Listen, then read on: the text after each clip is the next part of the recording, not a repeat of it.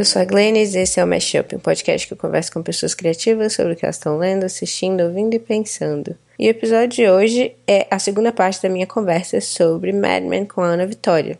Então, como a primeira parte, essa também tem spoilers, então se vocês se incomodam com spoilers e não assistiram Mad Men ainda, não escutem é, por enquanto. Mas antes de ir para a segunda parte da nossa conversa, eu queria falar um pouco sobre o olhar que legitima é, a arte, que muitas vezes é, é, são os críticos, ou então uma revista renomada, ou um festival, ou uma premiação, como a que a gente teve no domingo do Oscar. E o Oscar é, é um fenômeno interessante, assim, para mim. Eu sempre sentia que eu tinha que assistir, e muitas vezes eu estava animada para assistir, e essa, essa animação e essa necessidade de assistir tem parecido cada vez menor nos últimos tempos, assim. É, é quase um momento, assim, só para eu compartilhar, como já falei em outros podcasts, eu gosto da, da, da experiência coletiva de compartilhar e, e conversar sobre arte, né? Então, é um momento para fazer isso, mas é um cinema que tem me interessado cada vez menos. É uma premiação, na verdade, que tem me interessado cada vez menos, quanto mais eu percebo as contradições dela, né? Tipo, primeiro que é um cinema que realmente é um mainstream, assim, que muitas vezes não me interessa tanto, com algumas louváveis exceções. É, acho que Pantera Negra e o Infiltrado da Clã e o Homem-Aranha, Aranha Verso, Minding the Gap foram alguns dos filmes este ano mais no mainstream que, que eu realmente curti bastante. Mas, no geral, assim, a fórmula mais tradicional assim de filmes de Oscar realmente não, não me interessam tanto. Mas para além disso, assim, é, eu acho que esse olhar que legitima os filmes continua sendo bastante do status quo, né? A maioria dos membros da academia ainda são homens com mais de 60 anos, brancos, heterossexuais. Então, eu entendo a visibilidade que o Oscar tem por conta de há quantos anos ele existe, o que ele representou. O Oscar foi criado, acho que em 29, como uma forma de premiar os membros da, da academia. E a academia foi criada pelo Louis B. Mayer, que foi um dos fundadores né, da Metro Goldwyn Mayer, que era o grande estúdio assim de Hollywood nessa época. E basicamente foi criado por conta dos, dos sindicatos da época. O Louis B. Mayer percebeu que com a sindicalização dos artistas estava ficando cada vez mais caro produzir os filmes, então ele decidiu, ah, vamos, vamos chamar um grupo aqui de, de alguns artistas e técnicos e vamos dar a, oportunidade para eles participarem dessa organização de elite que vai ser a academia e, e aí depois disso surgiu o prêmio, e aí ele até fala, ah, com, dando medalhas e prêmios para os artistas, eles fazem o filme que eu quero. Eu acho que isso empobrece, na verdade, as produções, né? Isso faz com que existam tipos muito específicos de filme que consigam entrar nessa, nessa fórmula, assim. Então, ao longo dos anos eu percebo, assim, que, claro, outras fórmulas foram sendo criadas e outras outras formas de, de, de, fazer cinema, mas a maioria delas não, não entrou né, nesse, no Oscar, não entrou nessa premiação. E aí eu, eu sinto que com o passar do tempo eles querem se manter relevantes e para se manter relevantes eles perceberam que é rentável trazer diversidade, não necessariamente porque eles realmente se interessam por diversidade, mas só porque realmente dá dinheiro. E aí eu fico incomodada de filmes feitos por mulheres ou por pessoas negras, pessoas indígenas ou mexicanos, o que seja, tenham que encontrar é, legitimidade a partir desse olhar que é historicamente xenófobo, racista, misógino, imperialista, colonizador. Então, é isso. Eu acho que eu já dei até demais é, atenção pro Oscar e acho que talvez eu deixe de comentar nos próximos anos sobre ele e comece a falar um pouco mais sobre outras coisas que estão mais à margem. É um pouco irônico falar sobre isso no, no dia que, que, é, que vai ter um episódio sobre Mad Men, né? Até porque Mad Men, tipo, dentro da, da televisão americana foi muito legitimado, mas é uma série, inclusive, que geralmente eu não falo para as pessoas, assistam, assim. Até porque, como a gente falou no episódio, tem a questão das acusações de assédio ao criador. Então, quando eu assisti, obviamente não sabia sobre isso. Mas se eu for indicar alguma coisa para vocês, eu prefiro que vocês assistam coisas feitas por outros tipos de pessoa, tipo séries feitas por pessoas negras, mulheres tantas outras coisas que estão acontecendo por aí. tipo, vai ser um contrassenso, né? Já que vai começar o episódio agora. Mas é isso, tipo, a gente tem tão pouco tempo, o nosso tempo é tão precioso, tem tantas produções incríveis acontecendo em todos os lugares. Eu acho que a gente não precisa legitimar o que já é, tem sido feito há tanto tempo para nos destruir, nos apagar.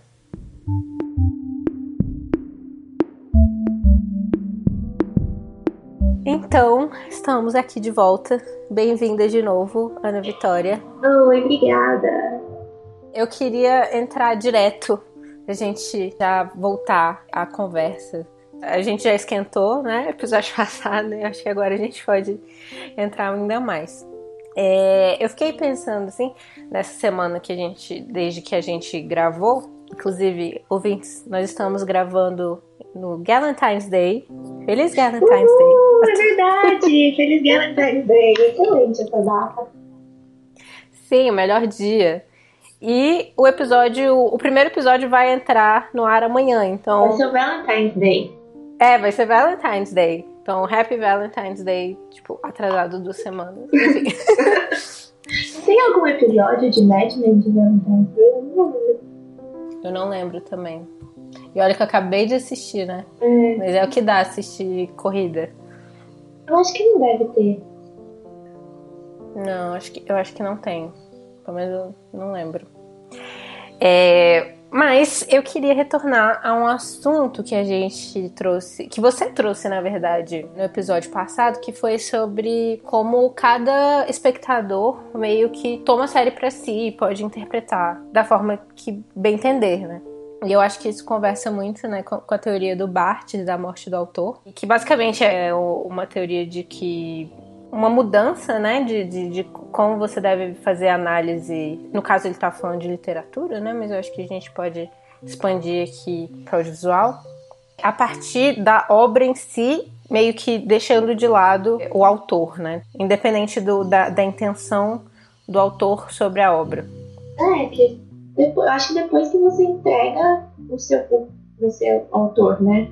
Você fez ali, depois que você entregou, acabou, sabe? Não, não é uma lição que a J.K. Rowling tá precisando urgente aprender. Que assim, o que ela pensou depois não importa. O que importa é o que ela falou ali e como aquilo é recebido. E aí eu acho que tem algumas obras que transcendem muito tanto o autor como o discurso da época, que eu acho que é um pouco o caso do, do. Eu tenho uma tendência a concordar com esse, essa parte de, tipo, a partir do momento que você entregou a obra, não importa mais o que você pensou, não importa nem o que, que você quis dizer, importa o que você disse, né? Eu tendo que concordar, tipo, JK, fica de boa, Inclusive, eu tenho outro podcast, né, de, o Café Seletor, que é de Harry Potter, e, e eu falo rotineiramente mal da J.K. E uma das coisas que, que me retorna é que, nossa, para mim, Harry Potter são os sete livros e nada existe além daquilo, sabe? Mas mesmo que eu quisesse que o mundo fosse assim, infelizmente não é assim. É, a gente está vivendo num momento de, de culta personalidade, né? Então, Sim. E, tipo, é foda ela ficar nessa insistência justamente porque eu acho que Harry Potter tem uma, uma comunidade que, tipo, pegou tanta obra para si, fez coisas tão legais em cima daquilo, se apropriou de um jeito muito legal, assim, tipo, vários produtos derivados que surgiram, principalmente no fandom, sabe? A questão dos marotos e tal. Tipo, a gente realmente não precisava estar tá fazendo isso, assim. Aí que entra a parte que eu meio que discordo da morte do autor. Eu acho que a obra ela é um produto do seu tempo também. Ela é um produto de um autor que tem um lugar dentro do mundo e que isso vai influenciar a obra. Eu acho que é, que é difícil dissociar essas coisas, entendeu? Sim. Eu concordo que, tipo, depois que ela foi parida, ela está no mundo e ela é sua própria criatura. Mas ao mesmo tempo, eu acho importante a gente colocar ela no contexto em que ela foi escrita, tanto o autor quanto a, a época da própria obra e como ela conversa com outras obras do seu tempo. Eu acho. Não que é, Barthes estivesse dizendo que as coisas existiam, tipo, num vácuo, né? Mas ele, como um homem branco, etc., de, ele, ele tá vindo mais uma vez desse lugar do neutro, né? É, então. Ele, a hora que você falou foi isso que eu fiquei pensando. Eu acho que na verdade a gente pode as duas essas duas dimensões, eu acho que elas podem coexistir, sabe? Não são tão absolutas assim. Você uhum analisar tipo, a obra em contextos diferentes, a partir de olhares diferentes, e também resgatar de onde ela veio, justamente para quebrar essa noção do, do neutro, que eu acho que principalmente quando a gente está falando de arte produzida por homens brancos, héteros, americanos ou da Europa Ocidental, assim, que eu acho que a gente está muito acostumado ainda na cultura, no sentido mais amplo, de enxergar esse lugar como neutro, né? E, e não é. E a partir do momento que você começa a ver o, o peso do discurso que existe por trás, eu acho que, que é uma coisa, um debate muito relevante a ser feito e que desvela outras coisas também da, das obras. Com certeza, eu acho que inclusive o final, né, de Mad Men voltando, né, mais uma vez, esse, esse final. Tem uma cena logo antes, né, do Dom ter aquele, aquela epifania, ele tem, ele tá num, numa reunião de terapia com várias pessoas conversando e tem esse, esse homem, que é um homem branco, heterossexual, pai de família, absolutamente comum. Ele é tipo a pessoa, você pensa em tipo um ser humano, ele aparece na sua cabeça, basicamente. E aí esse cara ele ele começa a falar sobre como ele não se sente visto, como ele se sente mais um dentro do mundo inteiro. Ele se vê como uma bebida que está dentro da geladeira com várias outras bebidas iguais e que quem vai escolhê-lo não, não o vê como excepcional, especial de forma alguma, assim. E isso, de certa forma, ele é colocado ali quase como um oposto ao, ao Dom, né? Porque o Dom é essa figura quase mitológica, assim. Nem o Don Draper é o Don Draper. Eu achei engraçado que você falou que quando tipo, você pensa num, num homem, vem a imagem do, desse personagem. E uma coisa que eu e um amigo meu a gente fala muito é sobre a questão sobre o John Hamm, mas principalmente o John Hamm enquanto Don Draper, é que eu falo que ele é a definição acadêmica de homem, sabe? Uhum. Sim, que tipo, eu acho que a imagem dele é muito o homem americano. É, acho que a imagem que. o produto de exportação, sabe, dos Estados Unidos, assim. Uhum. É, mas é exatamente, exatamente isso. Tipo, eles meio que colocam os dois em oposição, mas para mim eles são a mesma pessoa. Sim. Tanto uhum. o Leonard quanto o, o Don Draper e o John Hamm, eles são essa figura do, do, do homem branco que se diz neutro e que ele teme ser como todos os outros, mas no fundo ele sabe que ele é o Don Draper, ele sabe que ele é único, sabe? É, e talvez eu acho que seja um conflito, é, e aí isso parte do, do Don, que de como ele é visto pelo mundo, né? Tipo, a, o Don Draper, e como ele se sente por dentro sabe? Que existe também essa dualidade também dele se enxergar como Don Draper, o fodão e tal, mas também se enxergar como Dick Whitman, que seria esse John Doe, assim, que ninguém sabe, é uma coisa que ele não consegue conciliar. Eu fiquei pensando nisso num dos primeiros episódios, que é quando ele é péssimo com a, a Rachel Menken, né? E aí depois o Roger manda ele ir atrás dela e pedir desculpas e tal. E ali, assim, numa conversa, eles começam a ter um papo super profundo. E ele revela para ela ali naqueles 10 minutos, mais assim do que ele já deve ter revelado para Beth em 10 anos de casamento, e até para ele mesmo, né? Que desse, dessa visão vazia da vida, das questões que ele tem com ele mesmo. E ela também tem esse olhar mais profundo, sabe? E eu fico pensando que agora os debates sobre masculinidade estão muito em alta, que é uma coisa relativamente recente. E ainda eu acho que está começando, assim, mas é uma coisa que eu acho bem nova, assim, que eu comecei a ver mais lá no ano passado, para cá, as pessoas discutindo isso publicamente. E aí eu fiquei de novo pensando, né? Será que tipo, a série tem consciência do que ela tá fazendo ou eu tô enxergando isso porque eu tô ligada nessas, nessas questões? De desconstruir essa ideia do, do homem branco como, como neutro e de colocar ali outras questões, sabe? Até, até uma subjetividade que, uma vulnerabilidade que normalmente não surge nesses, nesses contextos e tal. Não sei, foi, foi algo que, que eu fiquei pensando. Eu sinto que é meio morte da autora aqui. Eu acho que a gente pode desconstruir a partir de Mad Men, mas eu não sei o quanto foi, tipo, intencional essa desconstrução da masculinidade especificamente. Ah, não, eu acho que não, eu acho que não foi intencional, sabe? Mas eu só é isso, né? como que o olhar muda um, uma, uma obra. Né? Mas a, a, minha impressão é que volta para a jornada clássica do herói, né? O, o filme do Lego é um filme que eu odeio.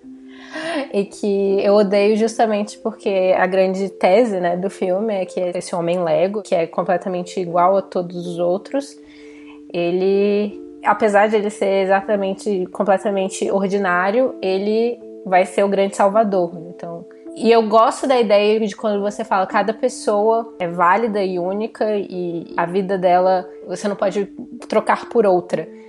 Mas isso e uma ideia de excepcionalidade é, é muito contraditório, assim, porque para mim é, é, é Mad Men tá falando isso nesse último momento, assim, com, com esses dois personagens. É você é igual a todos os outros, mas você ainda assim é mais especial. Que eu acho que é é um, um, grande mito, assim, que foi alimentado para todos esses homens brancos que hoje em dia se sentem que têm direito ao mundo, assim, e eles ficam com muita raiva quando, quando eles não recebem esse mundo, né? É, eu acho que aí vai muito numa construção, é, a forma como o patriarcado está associado ao capitalismo, né? Essa ideia de, de merecer o mundo e de ser alguém extraordinário e de buscar isso. E volta para essa neutralidade, né? Porque a forma como, como eles expressam essa neutralidade é através do homem branco. Eles nunca usam uma mulher negra para falar você é igual a todas as outras pessoas do, do, universo. É o homem branco. Essa falta, falsa neutralidade fica mais escancarada quando a gente vê dessa forma, né? Quando você vê que o, o excepcional e o, e o, o, o ordinário são, estão sendo construídos em cima de um corpo igual. Sim, é, eu acho que também cria também o, a questão do, do American Dream, a questão da meritocracia, né? Tipo, acha que coloca o homem branco como neutros, como se existissem oportunidades para todas as pessoas se construir do nada e realizar o próprio sonho a partir do esforço e da vontade. A PEG faz um pouco dessa jornada, eu acho que a série não coloca tanto assim, né? Porque no fim ela sai é, vitoriosa, mas é isso, ela é, foi o que a gente estava falando no outro episódio. É, é, uma, é uma jornada muito individual, no fim das contas, né? Sim, e foi engraçado você trazer a Peg e a Rachel, porque eu acho que a série inteira é sobre identidade, né? É sobre o Dom não ser o dom, é, que espaço você ocupa no mundo, etc. E o dom, ele sente uma atração sempre pelas pessoas que são de alguma forma de parte de minoria, né? Então, tipo, a, a Rachel tem a questão de ela ser judia e de ela sofrer racismo escancarado, inclusive. É, e machismo, né, pelo próprio Dom, né, na primeira temporada mas ele se vê muito nela. Ele tá procurando, no final da, da primeira temporada, quando ele fala para ela: vamos embora, vamos sair daqui, vamos ter uma vida nômade. Ele tá se referindo a essa cultura, né, judia do nomadismo e ele sente muita atração por aquilo. E pela Peg a mesma coisa, né? Ele vê essa menina que veio é, do Brooklyn, que é uma mulher e que, que não tem nada para dar certo, mas que ele vê um talento ali, ele vê a possibilidade de genialidade dela que ele acha que ele tem também, né? E aí, ao mesmo tempo, tem o fato da, da questão de como ele enxerga a Beth, né? Que ela é o oposto disso. E o desinteresse dele por ela pode ter um pouco a ver com isso. Eu nunca tinha parado pra pensar, mas faz sentido. E talvez ele veja esse fascínio, né? Não sei se a gente pode colocar assim, mas que ele tem por, sei lá, minorias ou pessoas que passam por dificuldades e tal, e que ele admira, né, de alguma forma, eu acho que também é uma, forma que, que ele encontra, talvez, de, de conciliar a, o conflito dele de identidade, sabe? Ele vê as outras pessoas fazendo isso, é como ele não, não enxerga isso nele, sabe? Aí, tipo, ele vê a Rachel e ele quer tipo, se adequar àquela narrativa dela, mas não é porque ele não vê a narrativa dele, assim, não tá em paz com a narrativa dele de sei lá, superação, se é que a gente pode chamar disso. É engraçado porque é, a série está sempre falando de identidade e a gente traz a, a, as questões de identitarismo para a questão de gênero, questão racial, questão de sexualidade e não tanto para a questão de classe, né? E a grande questão do, do Dom acaba sendo uma questão de classe, né? Ele veio de uma família extremamente pobre, uma mãe prostituta que morreu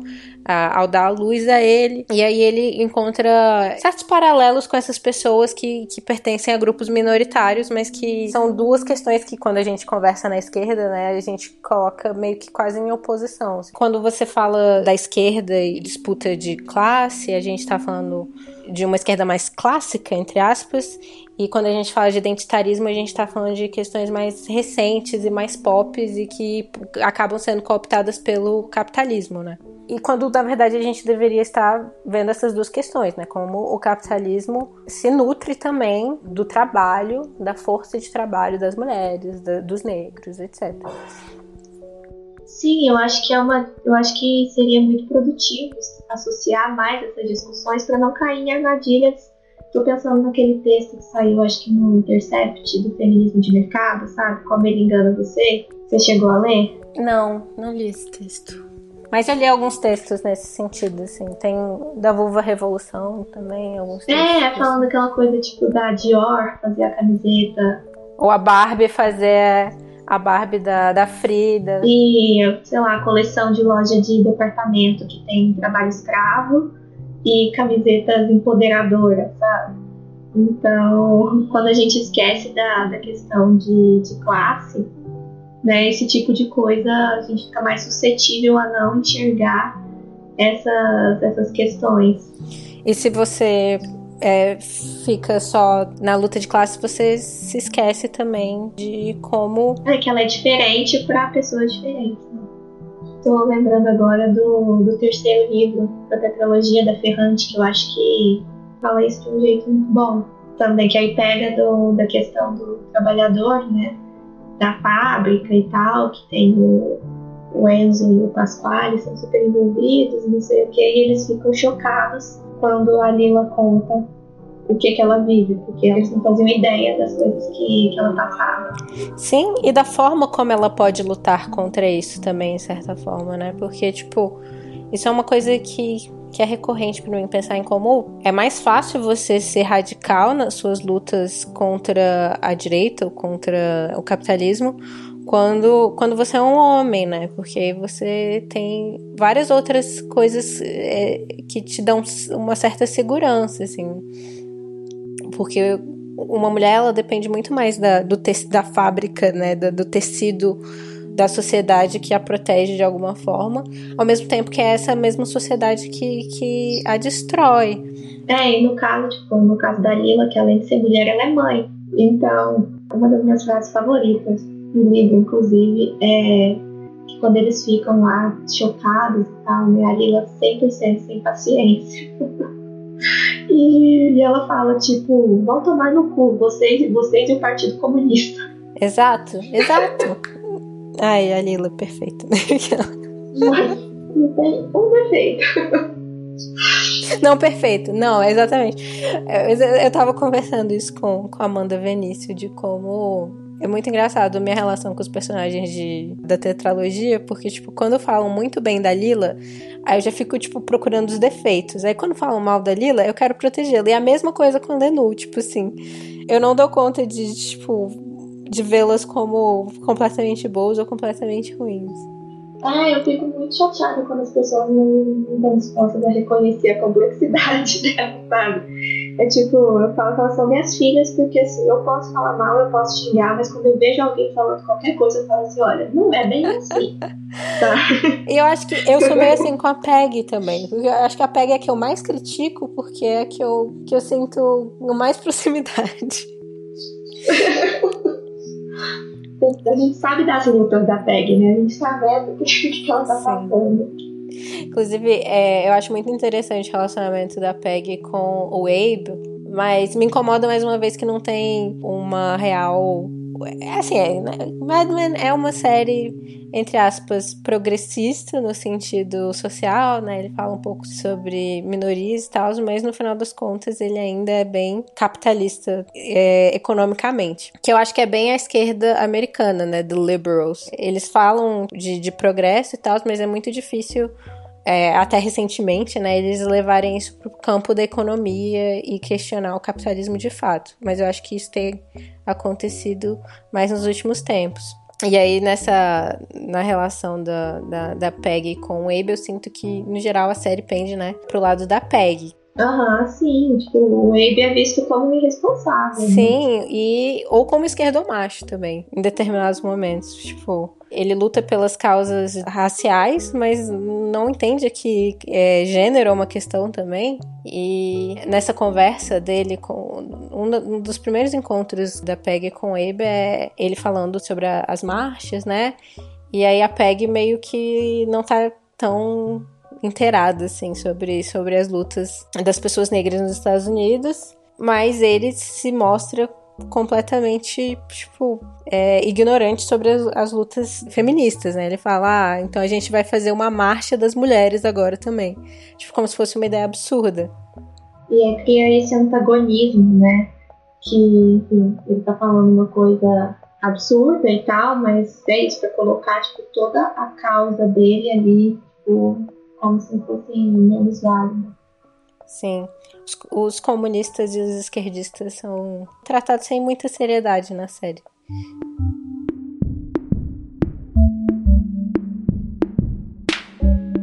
Então, sobre a questão do da morte do autor, outra coisa que eu queria trazer era aquilo de, tipo, eu acho que a gente concorda, então, que a morte do autor é uma coisa, é, não é que, tipo, que até certo ponto a gente concorda e mas não completamente, né? Então, tipo, é, são, são duas ideias que precisam coexistir, né? A gente não pode se esquecer de quem, de quem tá por trás, assim. E que acaba tendo um discurso dominante, né? Principalmente quando pega uma pessoa numa posição de privilégio.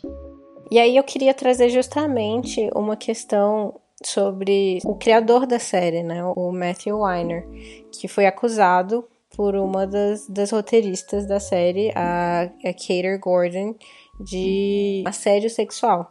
E aí, eu queria saber o que, que você achou dessa acusação, assim, é, se ela influenciou de alguma forma a sua forma de, de ver a série, tanto, tipo, em, em interpretação, assim, análise, quanto o seu, o seu próprio desejo de assistir a série, assim. Se, se você, tipo, se pegou pensando, ah, não sei se eu deveria continuar é, apoiando ela de alguma forma. Então, eu acho que foi uma coisa que eu, eu falei um pouco no, no último episódio, que aí eu comecei a questionar mais, né? Que aí eu lembrei da questão do, do Tolstói. E falei assim, será que é, ele tem consciência com algumas coisas? Eu pensei principalmente na questão da, da John, porque eu acho que ela é a personagem que mais se relaciona com o Terra, né? E aí eu fiquei assim, qual que foi a intenção dele mesmo e colocar assim: será que eu interpreto dessa forma porque a minha leitura é, é uma leitura feminista?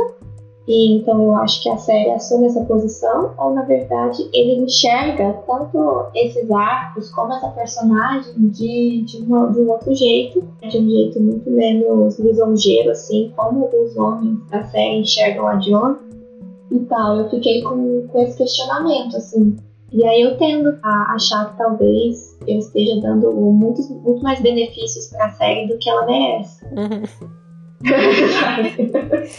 É engraçado que, que eu, eu lembrei de um episódio com a Peg em relação a essa acusação da Cater Gordon, porque o que ela falou é que ele meio que disse que tinha direito, né, de vê-la sem roupa. E aí eu lembrei muito da, de uma cena da Peg com o Stan. Tipo, logo quando eles estavam começando a trabalhar juntos, logo quando o Stan entrou na série, eles vão trabalhar um dia, uma noite no, num hotel. E o Stan fica falando sobre como as pessoas têm que ficar nuas, porque elas é, têm que se libertar dessas amarras, não sei o quê.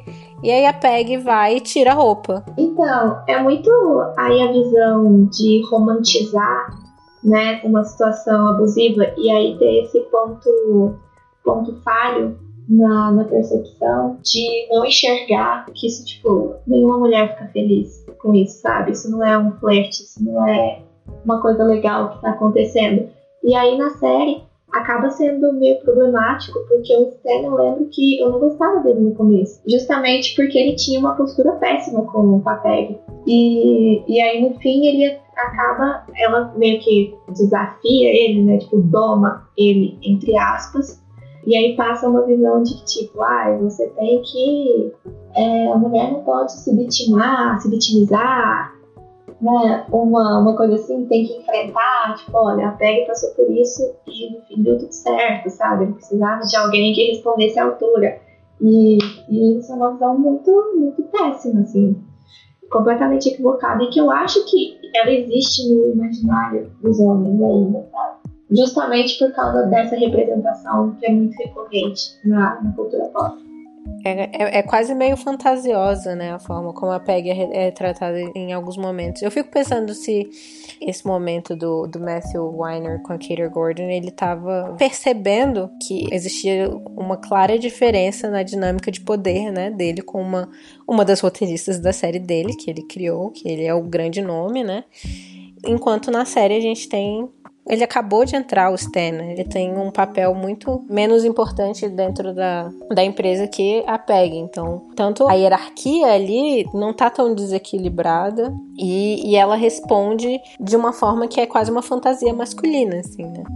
E eu acho que tem muito também, aí também uma outra parte que é muito ruim quando a gente para pra pensar, que eu acho que isso é usado como forma de mostrar um certo desenvolvimento da PEG como se ela fosse que no começo ela é super pudica e tal, e ela tem medo, e ela usa as roupas compridas, e ela não bebe direito, sabe? E aí, à medida que a série vai passando, ela começa a. Ela muda o estilo, ela muda o cabelo, ela começa a beber junto com os homens, e ela fuma maconha, sabe? Então, enxergar isso como uma coisa positiva para a evolução dela, que é horrível. Pois é, é tipo, olha só como ela é legal, ela não se importa com esse assédio que ela tá sofrendo. É, ela é uma, é uma dos caras, né? Que eu acho que a série constantemente coloca o, o problema da jornada da Peg, eu acho que é muito esse, assim. Dela se igualar aos homens sem questionar esse lugar. Mas você perguntou se mudou a forma como eu me relacionava com, com a série. Eu acho que agora eu acho que eu penso bastante principalmente antes de falar publicamente sobre ela, sabe? Principalmente das personagens femininas, assim. Entendi. Não, faz todo sentido. Eu tenho uma política, assim, pessoal de, de, de boicotar, assim, a, é, os filmes, livros e tal, de homens que eu sei que estupraram ou fizeram geralmente estupraram. é tipo a coisa que me faz realmente boicotar. E aí, quando, quando chega em assédio, né, já é uma coisa menos, menos preto e branco. E quando se trata de televisão também, aí já traz outra questão que é o fato de ser uma arte extremamente coletiva, né? Então, essa pessoa que acusou o, o Matthew Weiner de assédio, ela é uma das roteiristas também da série, né? E aí eu fico pensando, tipo, o meu grande incômodo quando a gente continua a consumir a arte feita por homens estupradores e abusadores, não é tanto o fato de eu estou dando dinheiro para ele, é o fato de eu estou validando a arte feita por essa pessoa que leva o nome dele na série. Então, tipo, Woody Allen, por exemplo, eu acho impossível assistir, porque não só ele é considerado, entre aspas, um autor, né? Então, tipo, a, tem uma marca dele nos filmes, ele, ele coloca personagens que são ele dentro dos Sim, filmes. Sim, ele então, tem tipo... uma voz muito forte dentro dos filmes. Você não consegue assistir um filme do Woody Allen sem se lembrar do tempo inteiro de que você tá vendo um filme do Woody Allen. É uma coisa que eu não consigo, tipo, nem pensar em assistir, assim, me dá ojeriza. Mas e quando, quando chega na televisão, que é uma arte que envolve tantas pessoas, tantas pessoas estão escrevendo para aquilo, ah, muitas das pessoas que acompanham televisão muitas vezes nem sabem o nome do, de quem criou, aí eu já fico mais sem saber, assim, sabe? Então, essa é uma zona muito cinza para mim, assim. Talvez eu esteja falando uma coisa irresponsável. Mas é justamente um conflito que eu tenho também e que eu não sei lidar com ele. Então, não dá pra dizer que eu tenho uma política fechada, sabe? Para mim vai muito mais do, sei lá, um gut feeling, assim. Por exemplo, o de Allen não me desce, sabe? Mas eu fico vendo que eu consigo assistir o Mad Men, mas a outra a série nova do, do Matt Weiner, o The Romanovs, que era uma coisa que eu tava super ansiosa para assistir, eu perdi completamente o tesão. Porque agora também não é uma questão só de você sabe, as pessoas que trabalham com ele sabem, então elas estão de alguma forma, tipo, validando também as ações dele. Sim, tá ali, tipo, criando o hype, sabe? A nova grande série do, do Matt Warner, se bem que flopou. Mas antes de estrear era muito assim, né? E aí é muito complicado. E eu fico pensando, você falou, tipo, a mulher que foi assediada por ele, ela tá ali, tipo, roteirista, trabalhando numa série e que ainda nessa na TV de prestígio de um grande canal, tipo, principalmente na época que nós então lançados, isso não era tão comum, né? E eu fico pensando, eu li um texto na. na você conhece aquela newsletter Fem, Femrex? Não. Da Letícia? É uma newsletter muito boa, que ela fala sobre cultura pop feita por mulheres. E aí, não sei se foi ano passado ou se foi em 2017, que ela fez um texto falando que a, ela tá pensando mais sobre tipo, a cultura pop que a gente tá perdendo por causa desses caras, sabe? Tanto das mulheres que deixam de, sei lá, de fazer um trabalho, sabe? Que saem, que deixam de ter ali o espaço, tipo, todas as coisas que a gente não assiste, não tem acesso, que muitas vezes nem são feitas por causa dessa cultura, né? É uma cultura de, de estupro e assédio que existe no mundo, mas especialmente no entretenimento, sabe? Então é uma coisa que eu também fico pensando bastante, assim, tipo, putz, eu vou assistir a série nova do, do Matt Wire, ou então eu vou, sei lá, pensar em outras coisas que estão surgindo ali na tangente que já é tão difícil, né? Sim, mas isso é uma coisa que, que eu penso sempre, tipo, eu vou sofrer boicotando essa coisa? Lógico que não, eu tenho coisa que eu quero assistir que eu esqueço. Tem um monte de coisa, tipo, de mulher. É, sim, sabe? Tem muita coisa surgindo hoje em dia, então não é um problema, sabe? Pois é, inclusive, falando em coisas feitas por mulheres, eu queria trazer um pouco a coisa do Prestige TV, que você mencionou também agora, porque é, é, é um, é um termo que me incomoda muito, na verdade.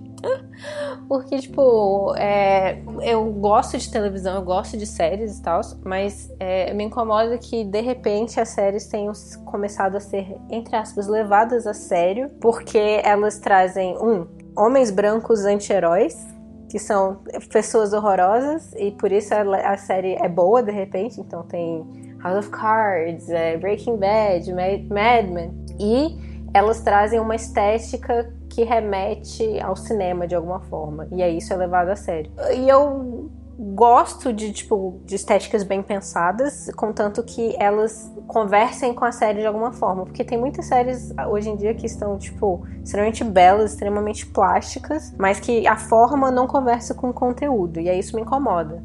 Porque vem muito mais disso, de querer é, atrair uma sensibilidade mais artística, né? falar isso é arte também. Sendo que, tipo, eu acho que não precisa dessa legitimidade vinda do cinema. Sim, pode ter um mérito em si que não é emprestado, né? Tipo, não precisa dessa varinha de condão que fala assim, ah, isso é importante porque é feito dessa forma por esse tipo de pessoa. Sim, exatamente. E, e isso acaba recaindo sobre essas mesmas obras. Então, Prestige TV sempre vai ser esses anti-heróis torturados, falando coisas às vezes até muito óbvias. Então, tem umas partes de Mad Men, inclusive, que eu acho muito bregas. É, mal escritas mesmo. Algumas falas do Dom que eu fico tipo assim, meu Deus, isso é um. um biscoito da sorte do, do chinês, como é que é? E, e, aí eu fico pensando tipo, em outras grandes séries que estão sendo feitas por mulheres, como Crazy Ex-Girlfriend, principalmente. Ai, quando, quando você tava falando, eu tava gritando internamente, tipo, Crazy Ex-Girlfriend, Crazy Ex-Girlfriend. Porque pra mim é muito isso, tipo, é uma série que ninguém leva a sério, porque é um musical que pega referências em comédias românticas e é feito por mulheres num canal que ninguém, ninguém dá valor, né, que é a CW. E, mas o que é louco é porque a, eu vejo a, a Rebecca, ela é muito é, a versão feminina desse anti-herói torturado, sabe? E que eu sou, nossa, eu sou apaixonada pelo arco dela. E eu fico puta porque as pessoas não querem assistir, sabe? Eu recomendo muito essa série pra todo mundo. E eu vejo que as pessoas têm uma resistência, um pouco por conta do musical, mas justamente porque a apresentação da série é zero séria sabe? A série não quer ser séria em nenhum momento, apesar dela ser muito acertada em vários pontos sérios que a maioria das grandes séries erram.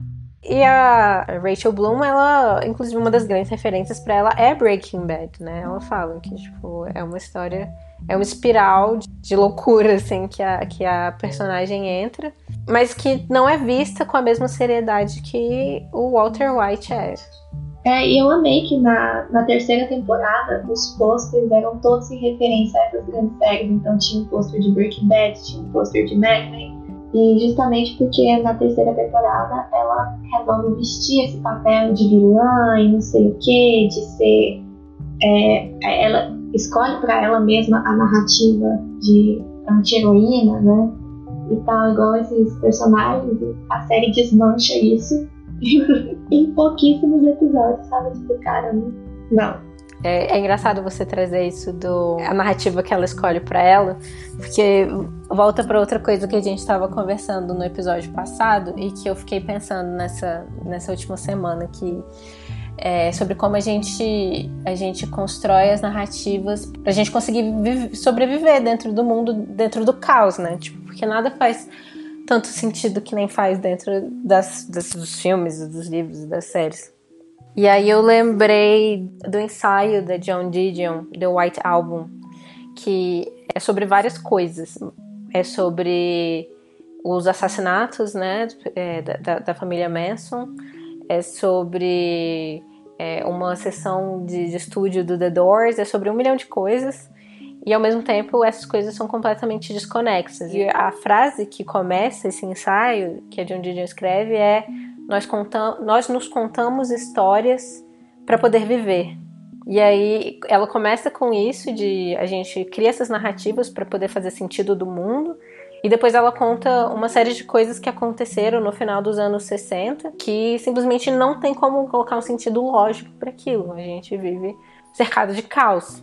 E o ensaio, tipo, me lembra muito Mad Men também, porque traz é, o assassinato da Sharon Tate pelo aceita do Manson. E uma, da, uma das grandes questões né, da, da, das últimas temporadas de Mad Men era se a esposa, a segunda esposa do Don, a Megan Draper, ia ser assassinada, ia morrer porque ela também era uma atriz que vai para Califórnia e em uma cena ela tá com a mesma camiseta que a Sharon Tate. E aí tem, tem uma cena, eu acho que é na sexta temporada, que o, o Dom vai visitar a Megan na Califórnia e ele fica tipo, essa casa não é meio isolada, assim? Eles ouvem o, barulho, o uivo de, de um lobo, uma coisa assim.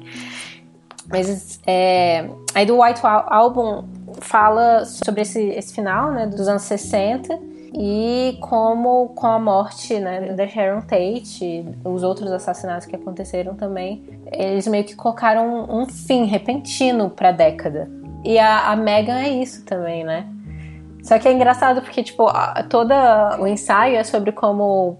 sobre essas coisas completamente desconexas e os, o caos que, que a gente está vivendo. E meio que deram sentido para isso em Mad Men, colocando essa personagem que basicamente representa os anos 60, né, que é a Megan, que representa esse, esse otimismo e esse essa vontade de viver, é representando também ela o fim dos anos 60. Então a, o Dom teve a esposa que representava os anos 50, que era Betty, e depois a esposa que representava os anos 60, que era Megan. Então, tipo, é legal eles colocarem essas referências, mas ao mesmo tempo, às vezes é um pouquinho bonitinho demais, é muito. É, sim, é muito redondinho, né? Assim, pra, pra casar, né? Ali com uma teoria que você quer muito fazer e tal. Não, eu gostei, nossa, eu não fazia ideia disso. E agora, você falando isso, é, você colocou uns numa coisa que sempre me incomodou na série, no, relacionamento do Dom com a Megan que foi justamente o quão rápido ele aconteceu e como foi fácil para ele contar para ela sobre o passado dele. Sabe, que eu lembro que ele tava com a Faye, né? Ele tava com ela, tipo, foi todo um processo para ele conseguir se abrir com ela. E com, com a Megan não, foi uma coisa muito de cara. Sim, parece que ele faz um processo que, tipo, ele tá amadurecendo com uma e ele usa esse amadurecimento com outra, assim. É, e aí você falando, tipo, como ela representa os anos 60 e essa coisa de mudança, talvez, sei lá, tipo, o Dom também aceitar isso mais fácil justamente por ser de uma outra época e ver as coisas de um jeito diferente que a Beth, por exemplo, jamais seria capaz de fazer sei lá, não conseguiria fazer isso com ela justamente por causa de todo o lastro que ela traz, que é algo que incomoda muito ele com a própria identidade. Mas eu concordo que é você querer muito costurar um sentido ali, né? E até é engraçado que nos últimos episódios, assim, todos os personagens já mudam o corte de cabelo, né? Também do nada, assim, uau! o bigode do Roger. É, surgem umas costeletas e tal, e você fica tipo, uau, o que que tá acontecendo aqui? Igual no, na primeira temporada é muito tipo, olá, estamos nos anos 60. E aí no final é tipo, olá, estamos entrando nos anos 70. Sim, tipo, eu amo Mad Men, mas ao mesmo tempo eu adoro desconstruir como é, tipo, óbvio quando você para pra ver algumas coisas. Tipo, ah, é, então a gente vai colocar essa personagem, que é a Faye, que é uma doutora, que claramente não se dá bem, é, não é muito de criança, talvez não seja mãe um dia e que é muito madura e que vai te questionar e te fazer pensar no futuro. E vamos colocar essa outra menina que é secretária e é muito fofa e te acha o máximo e é, se dá super bem com seus filhos. Tipo, com quem que você quer ficar? E aí eles vão pra Disney e ele pede ela em casamento no Tomorrowland, a terra do futuro, na Disney. Então, tipo assim. Então, tipo, é televisão, é tudo bem. Tava conversando isso com o meu chefe essa semana, olha que engraçado. Eu não sei se, qual série que a gente tava falando, acho que a gente tava falando sobre Friends. E aí ele falou que uma coisa que ele se incomodava era quando ele conseguia imaginar a pessoa escrevendo aquilo. Sabe? Ele conseguia, tipo, quebrar a quarta parede do outro lado. e eu acho que é isso que, que acontece às vezes. Assim, você consegue imaginar a pessoa escrevendo e tipo colocando os fatos de um jeito muito específico para fazer o sentido que ela quer e fechar aquele argumento que ela quer fazer, né? E que eu acho que talvez seja um pouco agora, igual você falou, estão surgindo agora é, séries que estão questionando, por exemplo, a validade do, do capitalismo. E eu acho que talvez comece a surgir também fechar, abandonar essa questão da, da narrativa como Crazy Ex-Girlfriend colocou, né? Que a vida não é, é só uma sequência de fatos sem nada alguma. Sim, eu amo essa música. Gente, tipo, isso me quebrou de verdade. Ninguém tem culpa de nada, é só. Nossa, eu falo isso para as pessoas, tipo, parece que eu tô exagerando, não é verdade, porque eu vi esse episódio e aí eu fiquei uns três meses sem assistir a série porque eu tava tratando isso na terapia. Sim, mas é, né? A gente, a gente, nós nos contamos histórias para poder viver.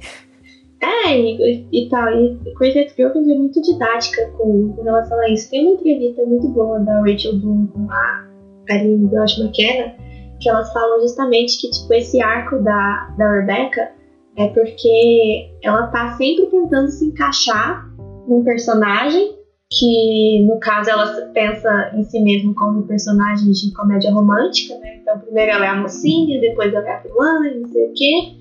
E para não lidar com os problemas internos dela, que é tipo com o caos que é ela.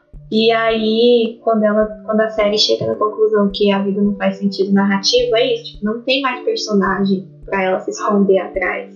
Então ela precisa se, se confrontar com quem ela é e com o quão caótico isso é. Eu adoro personagens que entendem a estrutura narrativa que eles pertencem, assim. E é ótimo ver no caso de Crazy Ex-Girlfriend ela percebendo que ela não per pertence a nenhum. Assim, né? Tipo, ela pertence, mas ela percebendo que tipo, a vida real não é. não faz tanto sentido assim.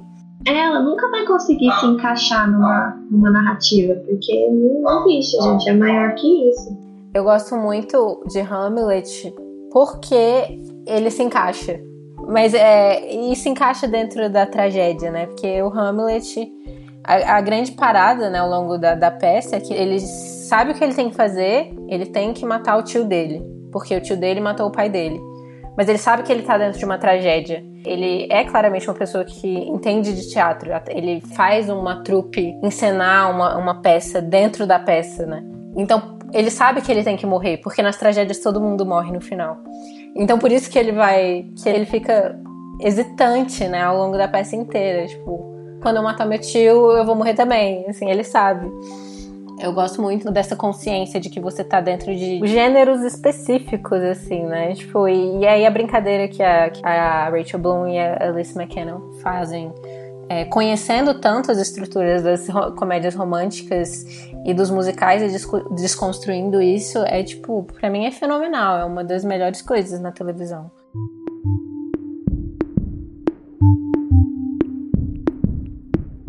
Então, tenho duas perguntas é, finais para fazer para você. A primeira é: o que você está lendo agora? Então, eu tô numa entre safra literária meio complicada, assim eu decidi aceitar que eu vou ler coisas do, do meu mestrado. Então, eu falei assim, ah, eu acho que isso é um pretexto para eu entender que eu preciso começar a levar isso a sério. Então, eu comecei a ler um livro que é sobre o meu tema, que é sobre mobilizações sociais nas redes sociais. E então ele chama Twitter and Tear Gas eu não vou lembrar o nome do autor, mas eu li muito pouco. Eu posso falar sobre o livro que eu li antes? Pode, claro. então, é um, a autobiografia do Jeff Tweedy, que é o vocalista do Wilco, que é a minha banda favorita. Ele chama Let's Go So We Can Get Back. Ele não chegou no Brasil ainda. E é um livro maravilhoso, assim. É, eu sei que eu sou fã, então eu sou suspeita pra falar Mas eu acho que eu, escolhi, eu quis falar dele justamente porque eu acho que ele é interessante até para quem não conhece ele e quem não é fã da banda, porque ele fala muito sobre o fazer artístico né, e como ele lida com, com a arte e tal. Ele tem, tem problemas com, com drogas e saúde mental e ele fala muito sobre desconstruir essa questão do mito do artista torturado que você precisa estar sofrendo para você produzir uma boa arte, sabe?